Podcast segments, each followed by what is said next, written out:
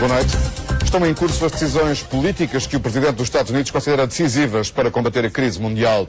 O Senado aprovou o plano para estimular a economia que envolve 838 mil milhões de dólares em investimento público e baixa de impostos.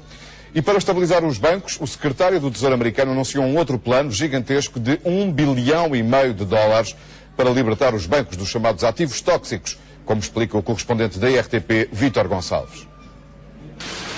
O número quase não cabe no ecrã. 1,5 bilhões de dólares é o custo total do programa para estabilizar o sistema bancário nos Estados Unidos. O secretário do Tesouro anunciou o plano, garantindo que, perante a dimensão da crise, só um programa desta magnitude pode ter algum impacto. Our plan will help restart the flow of credit. It will help clean up and strengthen our banks. And it will provide critical aid for homeowners and for small businesses. O plano tem três vetores.